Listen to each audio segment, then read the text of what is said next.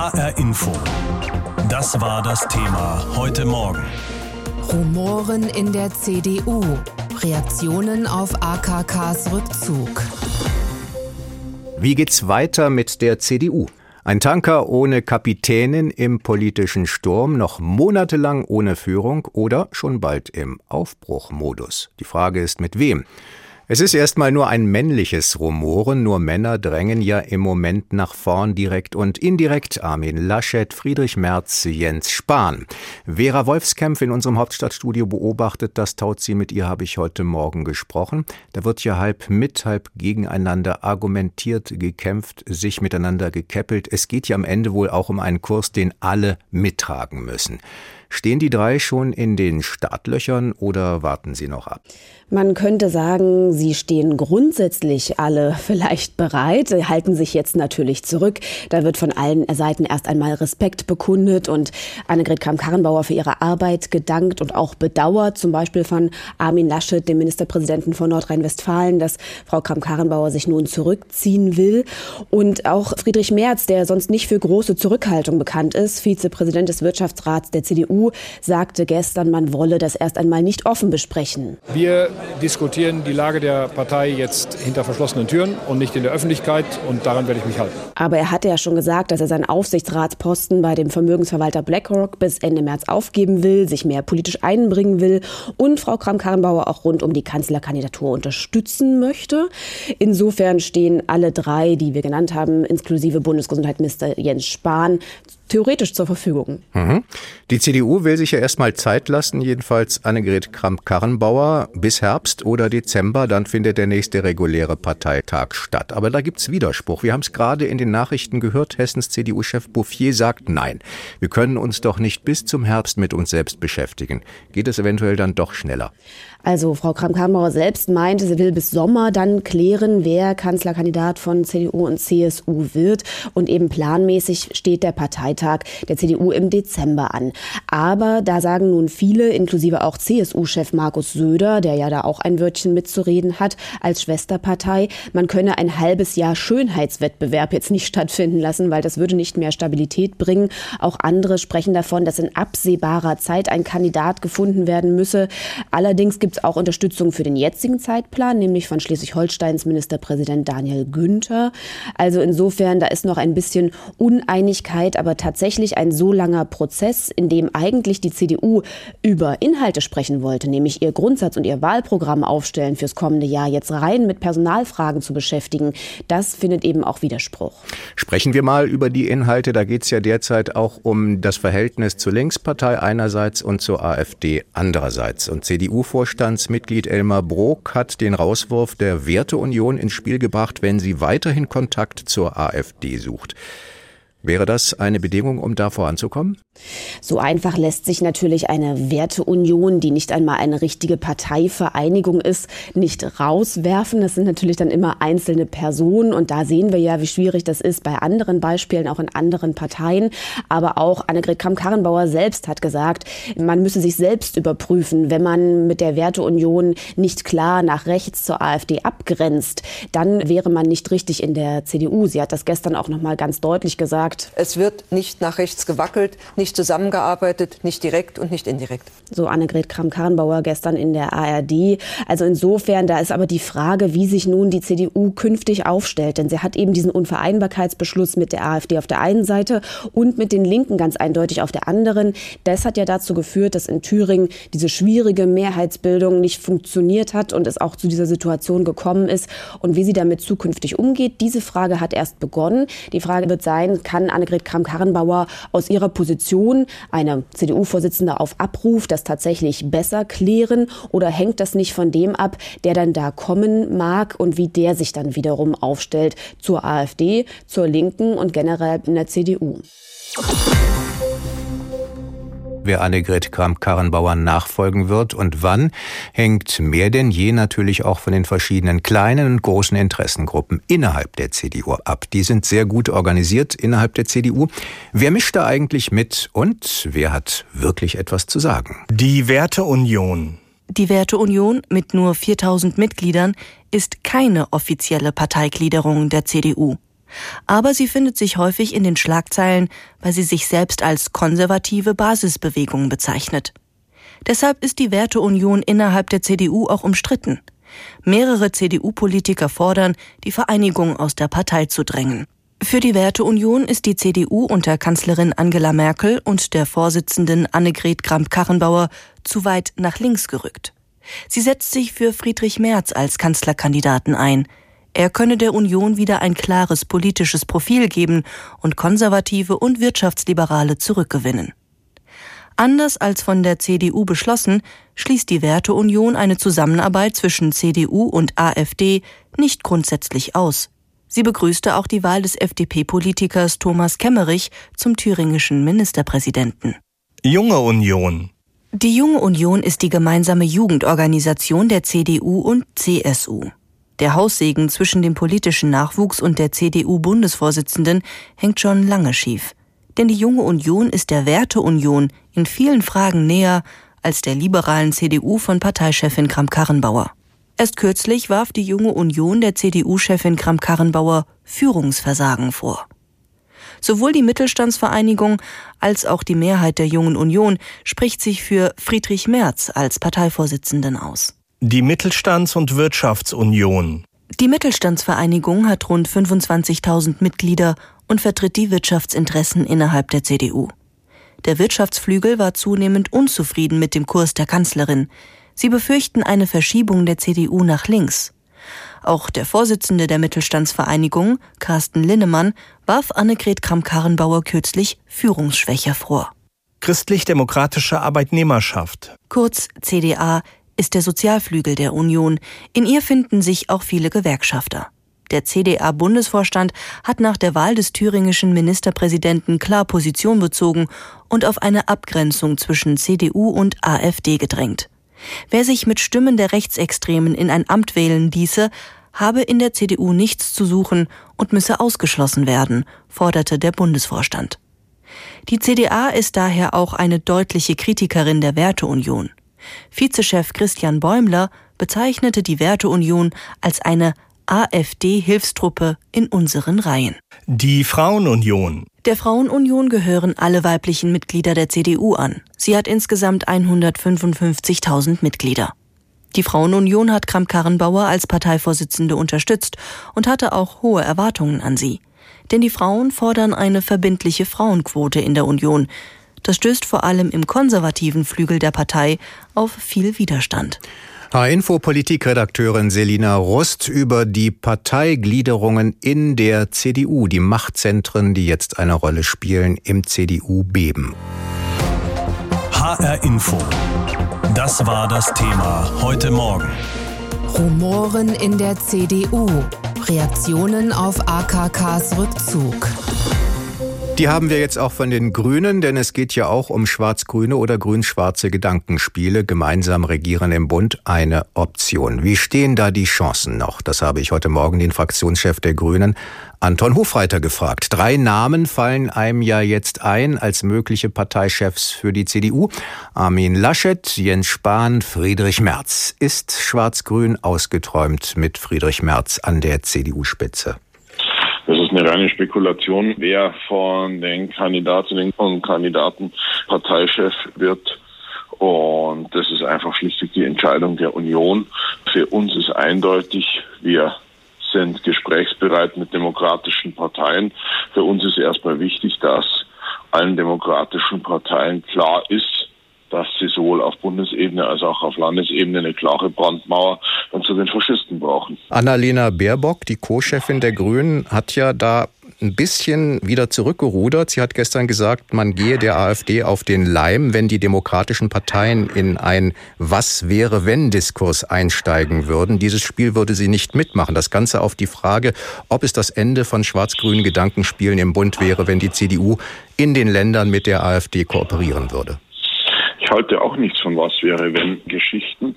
Für uns ist erstmal wichtig, dass CDU und FDP ganz eindeutig sozusagen nicht mit Faschisten direkt oder indirekt zusammenarbeiten. Und dass sowas wie in Thüringen sich nicht wiederholt. CDU-Vorstandsmitglied Elmar Brok hat ja den Rauswurf der Werteunion ins Spiel gebracht. Wäre das eine Bedingung für Sie? Wir stellen in der Hinsicht keine Bedingungen, weil das eine innerparteiliche Geschichte für die CDU ist. Die CDU muss ihre Probleme ähm, selbst lösen. Und wenn Elmar Brok der Meinung ist, dass die Werteunion rausgeworfen werden soll, dann ist das eine Meinungsäußerung einer CDU, wie es mit der CDU weitergeht. Wie gesagt, für uns ist entscheidend, Demokratische Parteien arbeiten weder direkt noch indirekt mit Faschisten zusammen. Wenn Sie auf Annegret Kramp-Karrenbauer schauen, sie will jetzt erstmal den Entscheidungsprozess moderieren. Würden Sie sagen, dass die Parteivorsitzende in ihrer eigenen Partei fair behandelt wurde?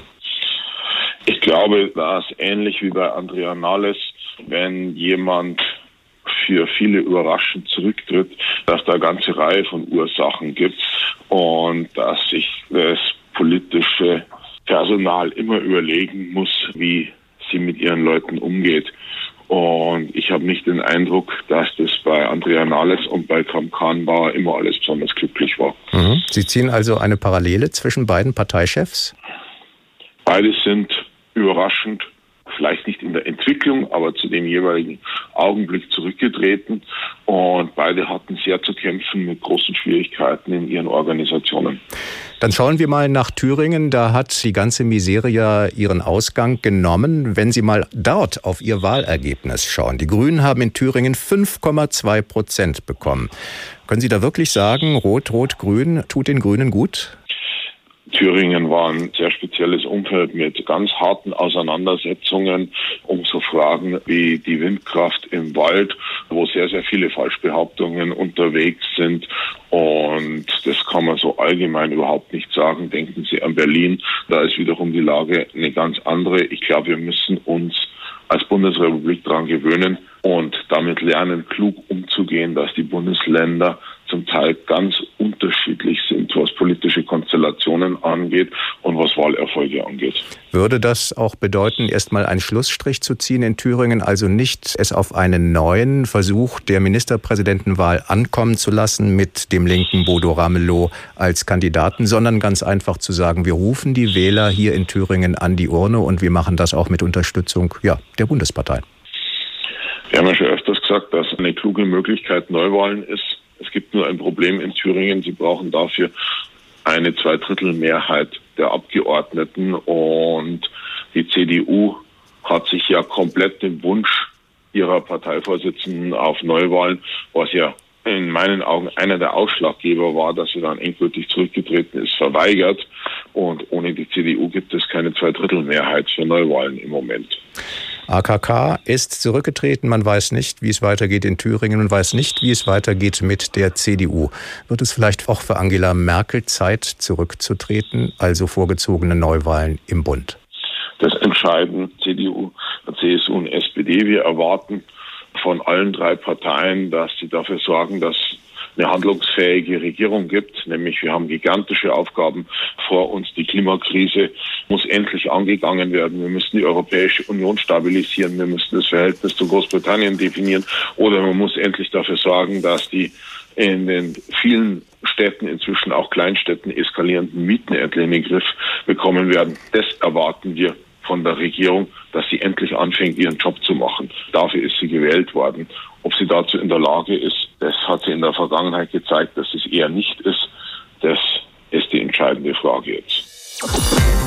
Franka Welz aus Berlin über AKKs Pläne und das, was man sich in der Hauptstadt dazu jetzt denkt. Erdbeben, welches Erdbeben? Als sei nichts gewesen, erläuterte Annegret Kramp-Karrenbauer am Abend in mehreren Fernsehinterviews, wie es jetzt ihrer Ansicht nach weitergehen soll, nach ihrem angekündigten Rückzug als mögliche Kanzlerkandidatin der Union und vom CDU-Vorsitz. Wir haben einen Zeitplan. Wir stehen auch im engen Kontakt mit der CSU und äh, wir wollen äh, daran arbeiten, dass wir spätestens zum Ende des Jahres eben inhaltlich, personell und organisatorisch fit sind für den Wahlkampf. Erklärte Kramp-Karrenbauer etwa im ARD Brennpunkt. Nachdem sie sich selbst aus dem Rennen genommen hat, habe sie jetzt die Freiheit, diesen Prozess zu steuern und macht sich damit allerdings auch quasi auf Monate zu ihrer eigenen Nachlassverwalterin. Damit sind nicht alle Parteifreunde einverstanden. Bei all den Dingen, die anstehen, international, europäisch, überall, können wir doch nicht allen Ernstes über ein Dreivierteljahr uns nur noch mit uns selbst beschäftigen. Das hielt ich für falsch. Stellte Hessens Ministerpräsident und CDU-Vize Volker Bouffier in den ARD-Tagesthemen klar, zeigte sich darüber hinaus aber voll des Lobes für Kramp-Karrenbauer, die nobel gehandelt habe, so Bouffier. Auch Bayerns Ministerpräsident und CSU-Chef Markus Söder bezweifelte im bayerischen Rundfunk, ob ein ausgedehnter so wörtlich Schönheitswettbewerb mehr Stabilität bringen würde. Daniel Günther, Ministerpräsident von Schleswig-Holstein, befand hingegen, der neue Zeitplan sei doch im Grunde der alte Zeitplan. Wir waren uns immer einig darin, dass die Frage der Kanzlerkandidatur zum Ende des Jahres auch entschieden wird. Äh, und ich glaube, dass das auch ein richtiger Weg ist, diese Zeitplanung jetzt erstmal so zu unterstützen. Uncharakteristisch wortkarg gab sich hingegen der ewige Hoffnungsträger von Teilen der CDU, Friedrich Merz, am Rande einer Veranstaltung in Siegen. Wir diskutieren die Lage der Partei jetzt hinter verschlossenen Türen und nicht in der Öffentlichkeit. Und daran werde ich mich halten. Nein, das machen wir vertrauensvoll, aber transparent und das wir relativ schnell auch der Bevölkerung, aber auch der eigenen Partei sagen können, wie es weitergeht. Widersprach der Hesse Bouffier im Tagesthemeninterview. Und beim Koalitionspartner SPD mochte sich so mancher denken, aha, so sieht es also von außen aus, wenn eine Partei mit sich selbst ringt. Vizekanzler und Bundesfinanzminister Olaf Scholz zeigte in der ARD ein gewisses Verständnis für die anstehende Selbstbeschäftigung der CDU. Das hat es ja schon gegeben in dieser Regierung, in der davor, in der davor, als CDU und FDP miteinander regiert haben, dass es Parteivorsitzendenwechsel gab, die die Regierungsarbeit, wie soll ich sagen, begleitet haben. Das muss einen nicht von der ordentlichen Arbeit abhalten. Sprich, weiter im Koalitionsvertragstext. Speziell die Grundrente müsse jetzt als Gesetzgebung auf den Weg gebracht werden, sprach Scholz und zeigte sich zuversichtlich, dass auch mit einer CDU im Ausnahmezustand eine stabile Regierungsarbeit möglich sei. Davon bin ich überzeugt. Außerdem sind wir ja noch da. Fragen an Professor Ursula Münch, Direktorin der Akademie für politische Bildung in Tutzing und in Bayern nah dran am zweiten Machtzentrum der Union. Mit ihr habe ich heute Morgen gesprochen. Friedrich Merz, Armin Laschet, Jens Spahn sitzen in Berlin in den Startlöchern. Da ist bald Kampf angesagt, vielleicht eher gegen als miteinander.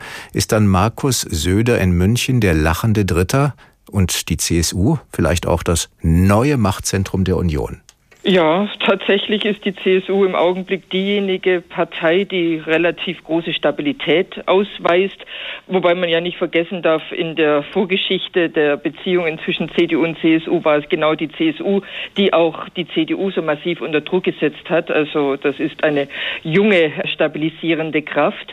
Aber natürlich kann das Markus Söder durchaus ja auch sowohl mit einer gewissen Beruhigung betrachten. Er weiß, wie angenehm es ist, dass er nur eine Partei und ein einen Verband unter Kontrolle halten muss und nicht 15 Landesverbände. Da merkt man den Unterschied zwischen CDU und CSU. Also die Aufgabe des CSU-Vorsitzenden ist deutlich weniger komplex. Und trotzdem hängt natürlich die CSU von den Entscheidungen der CDU ab. Die CSU will natürlich, das ist ihr immer auch wichtig, das ist das zweitwichtigste nach den bayerischen Landtagswahlen, ein gutes Unionsergebnis. Und dazu braucht man natürlich einen zugkräftigen Kandidaten für den Kanzlerkandidatur. Aber ich glaube nicht, dass Markus Söder das werden will. Und ich glaube auch nicht, dass der jetzige Zeitplan und diese Ereignisse seit gestern tatsächlich das befördern würden, dass der Kanzlerkandidat von der CSU gestellt wird. Armin Laschet, Jens Spahn, Friedrich Merz, drei sitzen schon in den Startlöchern. Und es geht ja auch um die Kanzlerkandidatur. Also jemand muss das wirklich wollen, Kanzler zu werden in Deutschland. Wer hat die besten Chancen? Ich würde sagen, im Augenblick hat sicherlich Friedrich Merz somit die besten Chancen. Unter anderem auch deshalb, weil er so im Grunde so diese Projektionsfläche ja immer schon war, des konservativeren Teils der CDU. Und jetzt werden viele argumentieren, dass Frau Kramp-Karrenbauer, die eher etwas Mitte-Links vielleicht ausgerichtet war, liberaler ausgerichtet war, dass sie es nicht geschafft hat, dass sie nicht durchsetzungsfähig genug war, auch gegenüber den ostdeutschen Landesverbänden, die ja eher etwas rechter orientiert sind als vielleicht jetzt die westlichen Landesverbände der CDU. Also das Argument wird vermutlich eher in Richtung Friedrich Merz im Augenblick gehen, der ja auch für sich in Anspruch nehmen kann, dass er nur knapp gegen Annegret Kramp-Karrenbauer verloren hat, während Laschet überhaupt nicht angetreten war bei der letzten Wahl. Aber nichtsdestotrotz natürlich ist Armin Laschet wichtig. Ich würde aber auch sagen, dass unter Umständen vielleicht auch ein sächsischer Ministerpräsident eine gewisse Rolle spielt, der zumindest dieses ostdeutsche Denken besser versteht als die ganzen Herren aus dem Westen.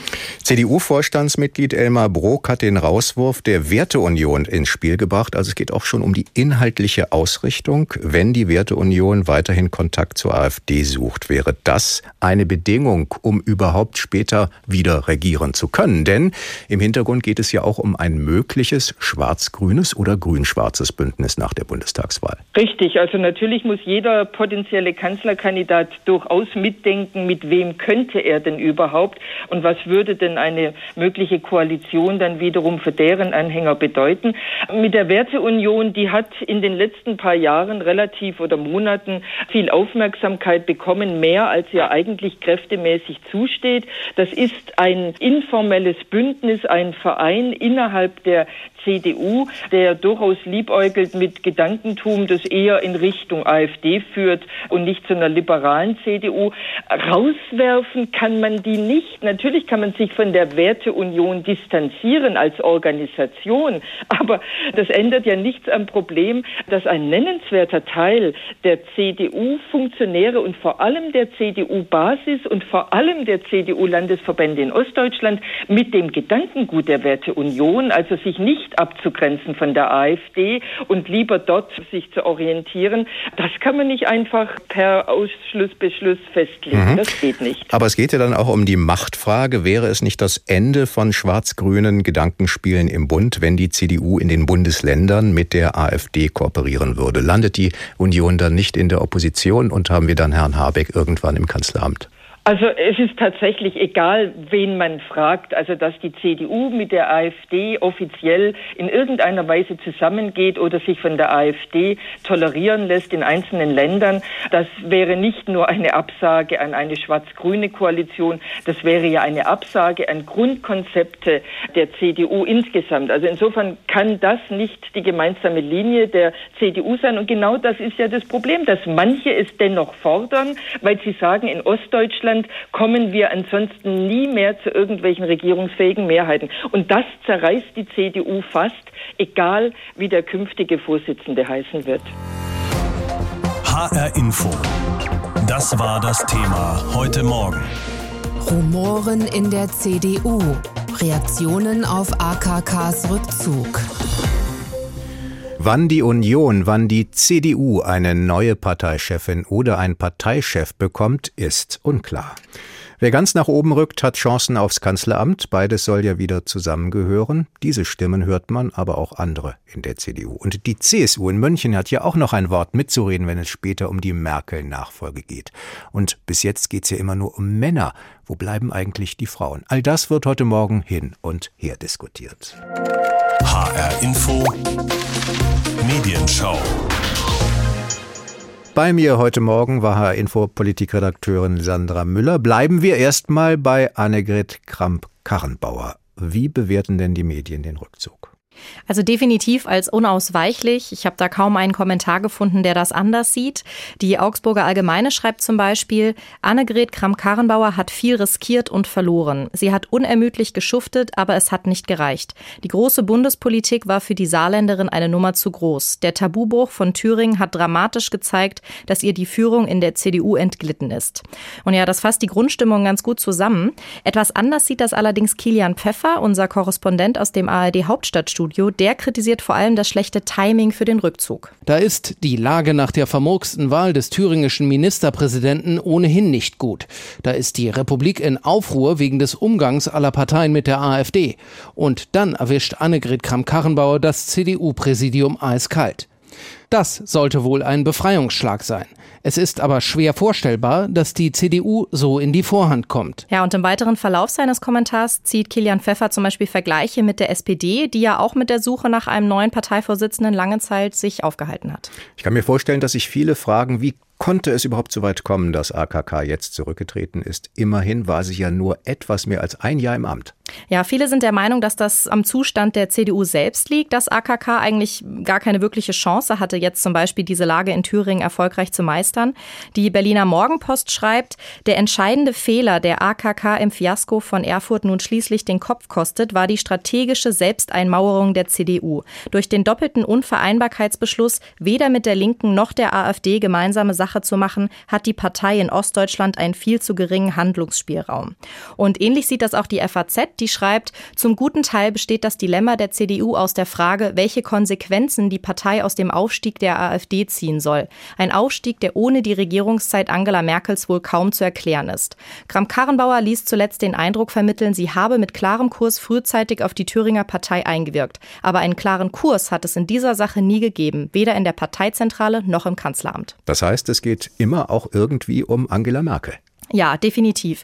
Ich habe oft gelesen, dass die Trennung von Kanzleramt und Parteivorsitz ein Fehler gewesen sei, beziehungsweise dass Merkel eben die Führung nie ganz abgegeben habe. Dazu schreibt die Taz, Merkels Intervention aus Südafrika, die das Desaster in Erfurt unverzeihlich nannte, machte AKKs Schwäche für alle sichtbar. Wenn es ernst wird, spielt die Kanzlerin die erste Geige. Insofern geht AKKs Rücktritt auch auf Merkels Konto. Ja, und es gibt eine fast einhellige Konsequenz aus den Vorgängen der letzten Tage und die fasst die HNA aus Kassel ganz gut zusammen. Sie schreibt nämlich, für die CDU ist es höchste Zeit, dass auch Merkel die Konsequenz zieht und geht, nicht nur AKK. Dreimal pro Stunde ein Thema. Das Thema in HR Info. Am Morgen und am Nachmittag.